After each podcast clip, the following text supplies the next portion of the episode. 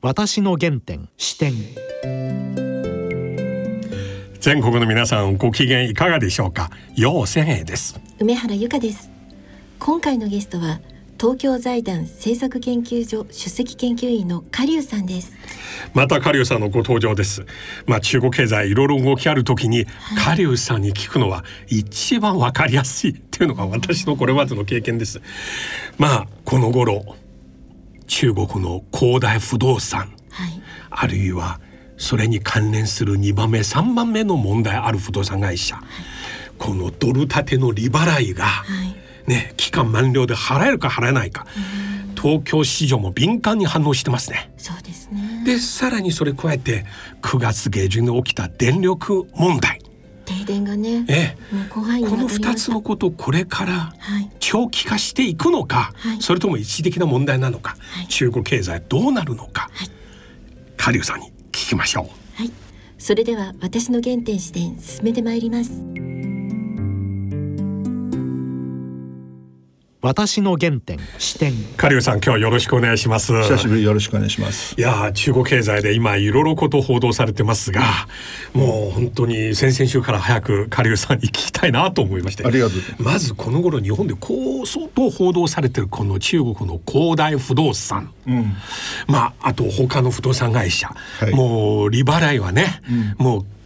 期間満了になって、はい払えるか払えないか、うん、ということがいろいろありまして、うん、現状はどうですか？まず恒大はどうなりますか？あのまずその恒大という、うん、あの個別のそのデベロッパーについて申し上げる前に、一言中国の不動産マーケットの実態申し上げると、はい、一般的に我々その不動産経済学ではあのマンションなどの不動産価格はですねどれぐらいだったら適正かっていうあの判断基準があって、うん、え勤労者家族族サラリーマン家族の年収の大体、えー、6倍6年分ぐらいであれば30年のローンを借りて返せるという基準になっているんですけれどもじゃあ中国の不動産、えー、価格はですね勤労者家族との比較で何倍になってるか、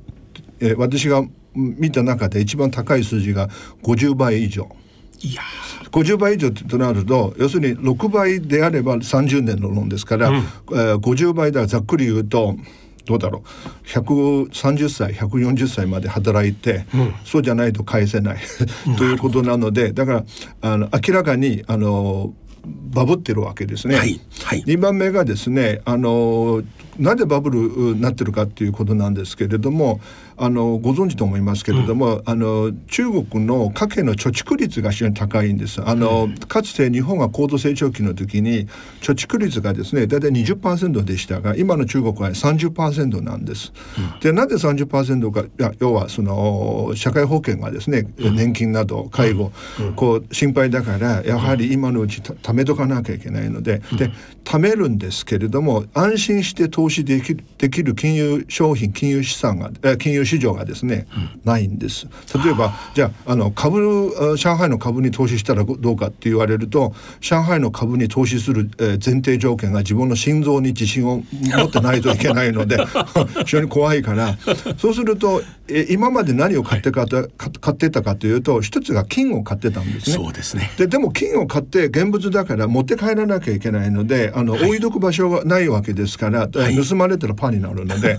そうするとえー、盗まれにくいのが、えー、不動産なので、だけど不動産なんですけれども買ってあのみんながですね貸せばいいんだけれどもご存知の中国はね賃貸のマーケットがあの日本に比べて非常に小さいんです。日本は賃貸のマーケット大きいわけ、うん、じゃあなぜかというとあの貸す方も借りる方もですね相手が、えー、契約を、えー、ちゃんと履行するかどうか心配なんです、はい、だから、えー、契約ちゃんと履行しないといけない文化中国の社会でまだ根付いてないんで、うん、そうすると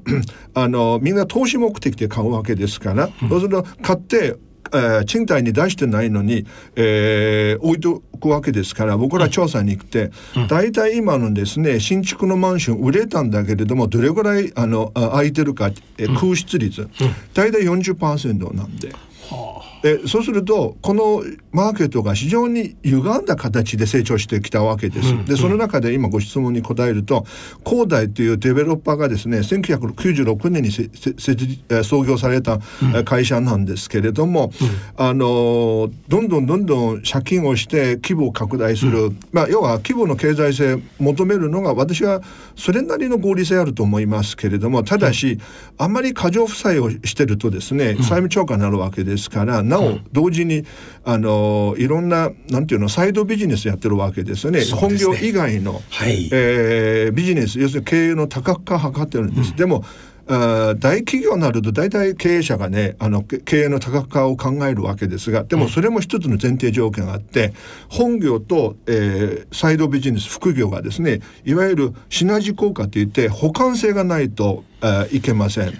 あのでも、うん、恒大がやってるその副業を見ると、えー、ミネラルウォーター、うん、EV あの電気自動車、はい、えー、それから遊園地、はい、あの全然補完性がないわけですよ。サッカーね。ああのプロ プロサッカーのチームを買ったり。そうで、ね、そうするとこのものすごく借金して不動産価格が上昇してるうちはまあなんとかやあのやっていけるんだけれども、はい、今はね実は火の車といって自転車操業に入ってるわけですから、はい、しかも恒大だけじゃなくて同業者がみんな同じウイルスに感染しているんだから、えー、私は一番今困っているのが中国政府なぜかというと恒大みたいなやつは too big to fail 大きすぎて倒したくても倒せないので、はい、でもあの倒あの助けないとえどんどんどんどん広がってしまうわけですから、うん、あのこれからが正念場だと僕は思思います。これからですか。はい。でこれまでの報道を見るとあの実家用ジェット機を売ったり、うん、あるいはどっかちょっと会社香港のね、はい、社長の豪邸を 担保に出したり新たな融資を組んでなんとか、あのー、この2週間前の利払いをなんとか払ったけれども。はいこれはまだ問題解決なってない。いやいやあのですから今申し上げた火の車だから、うん、ここ消してもあそこまで燃えたりするわけですから、うん、あの大体企業が借金する時にはですねあの、うん、えー、国内債務がまだいいんだけれども彼らが外債今回借りてるので、ね、ドル建て債ね。うん、であのなんていうの？えー、23か月いっぺんその満期、えー、迎えるわけだから、ね、そうすると、あのー、この、えー、社長がどんどんどんどんたくさん工程持ってればいいんだけれども そんなたくさん持ってないわけだからあの私は私はあのー、ま、私何のエビデンスもないんだけれどもでも合理合理的に僕ら分析すると、間違いなく恒大が債務超過になっているんです。えー、この努力の姿勢を見せながら政府に対してちょっと助けてほしいと、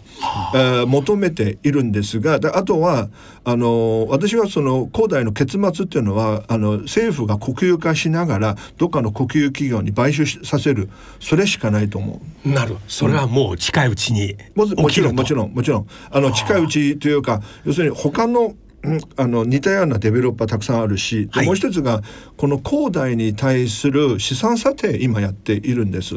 資産査定。で、はい、日本の例えば例えばどっかの建設会社、うん、同じ状況に陥った場合、うん、本社であの関連の帳簿をですね、うん、調べれば大体あの1週間で分かるんです。その、うん、資産査定終わるんでね、はい。はい、で中国の場合はあの楊先生ご存知と思いますけれども各省ごとに、はい、あの視点があって、で本店がですね必ずしも全部の情報を持っていないのでだから各地方にあるなんていうのあの政府機関が調べに行って、うん、最後あの深センの本店本社で、うん、あの合体させて帳簿はですね、うん、それがあのどれぐらい債務超過してるかこれね多分ね、えー、数ヶ月下手すると半年以上かかるわけだからなかなかあのああこれからと言ってもじあの日本人のその問題意識と違って時間かかると思います。それまでにほどほぼ23週間1回利払いがそうそうそうそうあの だからあの一定期間ごとにその自転車操業だからどんどんどんどんこう,、こうなってくるわけですね。うん、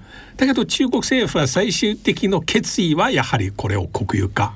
しかないと。はい、あのいやあの国有化というのはもうその解決法しかないのでただ国有化した時にですよ最後誰がその責任を取るかあの、みんなあの例えば習近平国家主席にその支持を仰ると言っても、なかなか今とあの共産党の6中全会開かれて、なかなか僕はあのそこまで持っていけないので、で、えーでも火が消せない。というのはあのむ難しいところなのでですからあの悩みながらこの、このどうやって火を消すのか。でも、私はですね今さっき余先生のとてもいいご質問ですけれども要はあの時間がねかかればかかるほどこの問題がですね傷が深くなっていく。というだからあんまりむやみに先送りするわけいかないので、はい。ですから非常に私は難しいと思います今回は。なるほど。これによってちすでに先ほど冒頭おっしゃって50倍ぐらいになってるこの不動産価格は 少し下がる方向に転じますか、えははいあのー市場メカニズムに任せれば間違いなく下がるんです。でも、えー下がった時に誰が一番困るか、えーもちろん買いたい人があのうん得するかもしれませんが誰が一番、あの困るか損するかというと地方政府なんですね。なぜかというとあのはい。新しく土地を払い下げする時の財あの売り上げがですね財源になるわけだから、はい。その財源を持ってあの社会保障とか年金だとか、あはい。の健康保険のファンドにね、穴埋めしていかなきゃいけないのでこの急激にこの下落していた場合地方政府の財源が足りなくなる。で昨年2020年中国の全全部の省と、えー直轄市。はい。ただい一つの市だけあの黒字で他全部財政赤字に陥っている。上海だけが助かっているんだけど上海以外は全部赤字。そうするともう土地売らなくちゃいけない、うん、あの土地を売って売り上げを稼いで穴埋めするんだけれどもでも今おっしゃるようにあの急激に下がった時にはあの地方政府があ年金のですね支払いが滞る可能性が非常に高くなるので、あの私はこのゲームが日本語で言うとババ抜きのゲームになると思うので最後そのババ抜いたやつは多分泣くと思うので非常に難しいと思います。いやーまさにババ抜きゲームですね。最後誰の番か。なるほど。でもう一つこの頃非常に多く報道されてるのは中国の電力事情なんですね。ああはいはいはい。あれ急に9月23日頃なんか、い20ぐらいの省市で一斉に停電起きましたよね。はい。あれに対していろいろ説あって一つはもう国のこの CO2 削減のノルマを達成するためもう一つは実はオーストラリアを制裁して輸入の発電用石炭が足りなくなって、そうあれは原因は一体何なんですか？はい、あの実はねこの大停電が起きる前に日本のある大手のエンジニアリングメーカーの役員がですね、聞きに来たんです。あのその会社が、えー、江蘇省私南京の出身だから、はい。江蘇省であのプラントを建てたんですね。ジョイントベンチャーで。できたんです。できたんだけれどもそろそそろそろあの今年の10月1日国慶節にね、はい。あの稼働させようと思ったら江蘇省政府からこれダメだ。あのお我が国は CO2 削減の目標を達成するためには電力をですね節約しなきゃいけないのであの稼働させちゃいけないと。いうようなわけのわからないことを言われてでその役員が来たわけですね。であのこの話を聞いた多くの方がですねああ中国はだから2030年に、C 要するに CO2 の排出がですね、ピークアウトさせて60、2060年にあのカーボンニュートラル要するに、はい。あのゼロにするとはい。言っているわけですね、だからおいよいよえ実現しようとしてるなというのが、結構多くの人を受け止めるわけです。でも、あの私が中国の生まれですから楊先生もそうなんですけれども こういう話はですね僕我々エビデンス持ってないんですがでだどう判断するかというと僕は常識を持って判断しなきゃいけない。常識って何かというと中国政府の幹部と我々中国の一般の人がですね環境に対する配慮の気持ちがそこまで強いのか。私は明らかにそうじゃないと思います。だからその時に僕はこのプラントエンジニアリングメーカーの役員にね僕、あなたあの聞いたその説明が違うと思うよ、であの向こうは絶対ほ他のそのなんていうの あの理由があってあの、はい。えー稼働させないと。はい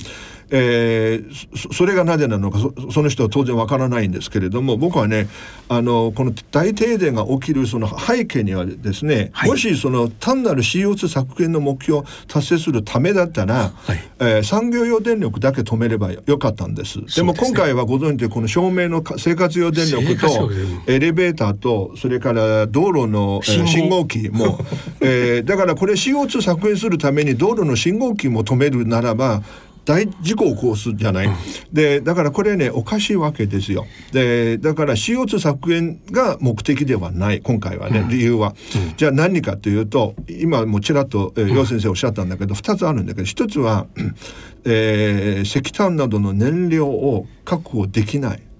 えー一つはもちろんそのオーストラリアからの輸入炭がですね、足りなくなったので,、でもう一つがあこの政権の前の温家宝政権の時に多分記憶にあると思いますが、あの中国の中小の炭鉱がポコポコあのあちらこちらで爆発あってでそれで中小の炭鉱を閉鎖したんですよ。だからあの国産炭国産の石炭もですね生産量がね、増えないんです。なるほど。で今回はロシアに対してちょっとあのもうちょっと輸輸出してほしいと、我が国はその石炭足りないに輸入したいと、でロシアの古代は輸出してもいいんだけれども鉄道の輸送量が限られているので増やせないと。あ。のロシアから石炭来るのが鉄道なんです、はい。だからあのもう今のロシアからのその鉄道輸送をキャパシティがですね、はい。もういっぱいいっぱいこれ以上増やせない。なるほど。OK だから石炭が増えない、2番目がですねあの中国のこのいわゆる、えー電力料金のメカニズムが実はおかしくなっている、日本がですねであの数年前に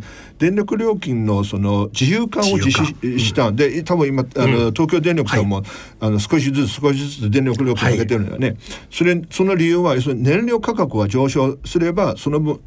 自動的に転嫁させて電力料金を上げる。で中国の電力料金がですね電力会社が上げられないんです。国家発展改革委員会が決める。イエスそうです、だからあの国家発展改革改革委員会という役所がですね、ええ。握ってるもんだからあの市場メカニズムがですね機能しなくなったのでそうすると電力会社が無理しては発電すればするほど赤字になるからだから俺いや嫌だと言ってそれで発電を減らしてで電力が足りなくなったんですけれども、最後に一言。こういった時にじゃああの電力が足りないもんだから需要と供給をバランスさせるために、当然さっき申し上げた産業用電力止めればよかったんですがでも残念ながら今回は各あの行政部門の間の調整がうまくいかないんで、あの乱暴にですね全部止めたのでだから大パニックになったんです。でそその時に僕あるテレビの番組出た時にキャスターから、じゃあこの大停電がですね長期化するのかどうなのか言ってくださいと言われて、で一緒に出たゲスト日本人のゲストの方がですね「うん長期化する」と。彼が言うわけです僕は違う。長期化しない。なぜかというと生活用電力をこれ以上止めたら大変なことになるし産業用電力はある程度制限するんだけれどもあー長期にわたって制限するとサプライチェーンが壊れるのであの外国企業はあ中国電力足りないので我々はあのベトナムなどに行こうと、これ中国は耐えられないからだから電力は今停電してないんですよね。ね。だからだあの電力の問題は多分あのそんなに深刻ではない。でも不動産が大変だと思う。なるほど、はい。電力は国が再び電気料金を上げる。また輸入量を増やす、さらに閉鎖した炭鉱を再開する、はいこの3つの政策同時に打ってば、はい結局この頃石炭価格下がってきましたね。そうですそうです電気状況そうすると振り返るとあの9月下旬の急激な停電信号も消えちゃったことは 一種の発電者発電所側のデモンストレーションですよね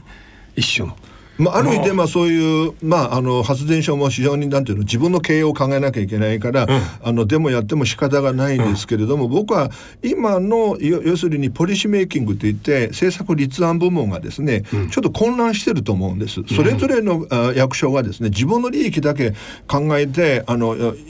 お互い協力しないもんだから、うん、なんと言いますかねあの習近平政権になってからいわゆるトップダウンの力が強いのでみんな上ばっかり見るわけ。横の見ないわけですから。でお互い各行政部門が横を見ながら調整する必要があるんだけれども上ばっかり見るんであの天文学者みたいにほそほ星空見るからこれねあのハードランディングししやすいわけです。いやこれはすごいわかりやすい。現在の特徴、おそらく経済だけではなくメディアも含めてで最後ですが、はい。先日中国の商業部つまり商業省突然国民に対して、商商務部ね。商務省商務部ですね、はいはいはい。突然国民に対して、もう生活物資をもう早く買って、それをもう備蓄しろと、でみんな一斉に中国全土のスーパーが長蛇の列ができて、お米をねはい。そう。争うように買って、それでまた噂で台湾への軍事侵攻するじゃないかっていう。あれはなぜ商務省突然あんな通知出したんですかね。あの私もあの楊先生と同じええ。ようにエビデンス持ってないんですが、ただしあのどう考えても今あの北京がですねええ。台湾攻撃できないと思いますね。そうですね。あのえーだけれども今おっしゃるようにあの商務省がですねああいうわけのわからないあのアナウンスをしてですねそれで部分的に一部の地域で結構みんなそのスーパー行って買い占めたわけですけれども、これがですね私の単なる推察なんだけれども一つの可能性としてはあのー第三四半期の GDP がですね落ち込んだんですね。4.9%。それで個人消費を促進だからあのん なんていうのこういう不安心理を煽って、別にあの商務部のあの通達見ていても別に台湾攻撃と書いてないんだから ただ貯めた方がいいと言って、えーそれで売れたのが今あのふ普段は売れないもの売れたんですね。例えば、ね。あの缶詰だとかですね。醤油とかもすごいみんなそう。で缶詰って普通 中国人はそんなに食べないじゃない。そうですよ。でその備蓄の食品としてみんなわーっとこうたくさん買うもんだから あっという間に吐き出したもんでけどでもここういうのがですね1回は騙される。2回目は少々騙される。3回目は相手されないので。ですからこもしこれがねあの需要喚起の対策として考えるならばこれ間違ってると思うので、あのーですから私はねこの行政のそのポリシーメイキングはですね、かなり混乱してるように見えるんです。そうですね、ここまで2 3 0年間ないんですよねこんなこと。うん、ないんですよ。うん びっくりしましたね。でも需要喚起の体であるなら、これも発想としてちょっとおっしゃるように二あの例えば20年30年前私はエコノミストになったばかりの時に中国ではあのかなりいろんな人エコノミストがですね、あのポリシーメイキングについて議論ど公の場で議論をして、例えば当時の、えー主要期、えー総理に対して提言したりして、あの時の空気は良かったんです。今はね例えばインターネットはできたのにもかかわらずそういう是々非々の議論が一切なされてないんです。ですね。ですから突然なんかわけのわからないアナウンスがあの通達が出たりすると、みんなパニックになるわけですから。そうですね。あの政策をですね実行する段階で一番重要なのがアナウンスメント効果といって小出しに記者会見をしてあのどどういうことなのかであの、聞いてる方がですね、心の準備、えーできるようにするわけですけれども例えば大停電もそうですけれども、恒大のあの不動産もそうですが誰も記者会見しないその行政のね。多分立国会首相も、えー記者会見しない。こういう場合は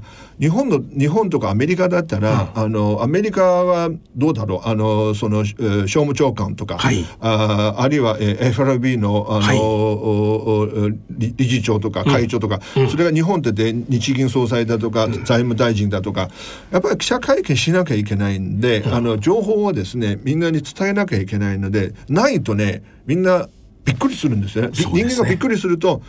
えーハードランディングする、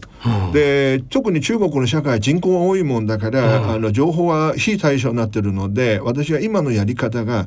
ちょっと良くないと思います、パニック起きますね、うん、起こしてるような感じだと思うよね。まさに多動詞使わなければな起こしてるんだ。